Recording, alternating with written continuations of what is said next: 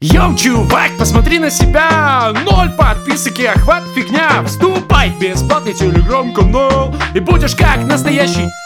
А... Короче, слушайте дальше. Всем привет, дорогие друзья. Это Курчанов Евгений и Валерик. Хайпов, всем привет Здравствуйте, здравствуйте, здравствуйте. Мы сегодня с вами будем говорить на такие небанальные плюсы того, чтобы быть публичным. Вот вы ведете свой блог, да, а какие плюсы у этого есть? Обычно думают, ну как, ну типа, ну, фоткаются с тобой. Э, для кого-то это плюс, для кого-то минус. Э, и денег больше, да, что можно монетизировать это все дело. А мы сегодня поговорим о таких небанальных плюсах и минусах этого, этой истории. У меня в этом плане опыта очень много. А, я веду блог уже лет 6. А, были моменты, когда я был просто на лютом хайпе, когда там собирались э, под подъездом ребята, орали, выходи там и так далее, караулили и прочее, прочее, прочее. Вот. Опыта много, поэтому поделиться есть чем. Но первый плюс – это безопасность в каком-то смысле. Да? Конечно, бывают моменты, когда это на, в обратную сторону играет, но на моей памяти только хорошие положительные моменты.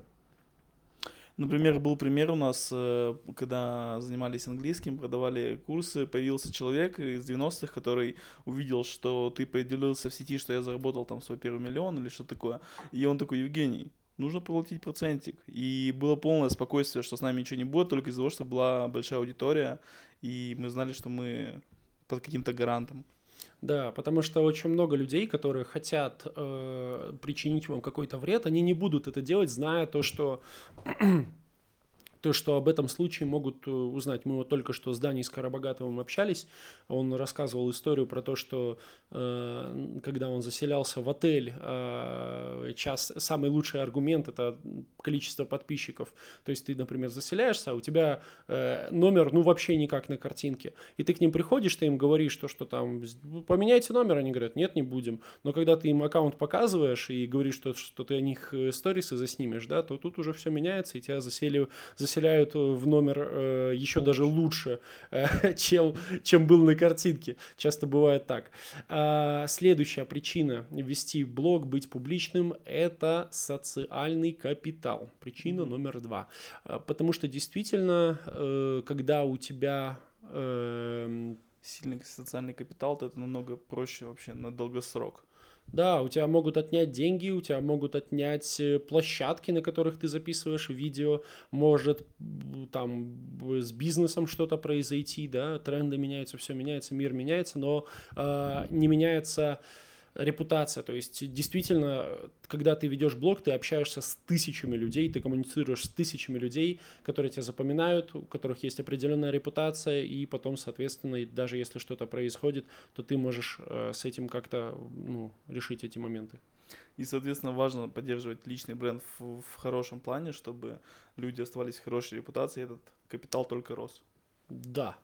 А следующий момент, третий, третья причина вести блог – это открытые двери. Вот э, мне недавно знакомый рассказывал про девчонку, которая ведет блог на, на медицинские темы, и она смогла поприсутствовать у какого-то просто гения медицины э, в операционной. Просто все э, мечтают к нему попасть в операционную, она потом открывает директ, и какие-то супер э, известные врачи, э, супер, э, которые, ну, вот прям с э, шикарной репутацией, но которая не публичная, как она, которые просто, вот они пишут, мы, говорит, десятилетиями, мы мечтаем попасть к нему в операционную, но он никого не приглашает. Как тебе это удалось? Но они просто не ведут блог, а она ведет. Вот, потому что вот действительно это все. Э, а если говорить все-таки о плохих чертах, то есть минусы, у тебя были какие-то на практике встречались, которые прям можешь ярко подчеркнуть? А, да, вот у меня проблема была в том, то, что я изначально избрал такую стратегию, то, что я буду контент для подростков делать. То есть у меня он такой был как-то развлекательного плана и так далее. Когда ты снимаешь развлекательный контент, у тебя просмотров куча, но при этом тебя смотрит очень много, как сказать, таких вот э, ребят, которые которые ну, будут за тобой следить, будут что-то из-под тяжка тебя снимать, э, будут э, полить твой адрес, приходить тебе этот, э, как сказать, домой, не, не спросив ничего. То есть я, например, ну, это действительно очень дискомфортно. Я, например, в торговый центр всегда хожу в этот, в капюшоне, короче, и стараюсь в э, утренние часы ходить, потому что действительно не раз бывала ситуация, когда прям убегать приходилось от того, что очень большая толпа формировалась ребят. Ну, в общем, вот такие вот плюсы и минусы. Разборы самых крутых кейсов В моем бесплатном телеграм-канале В наше комьюнити вступай по ссылке в описании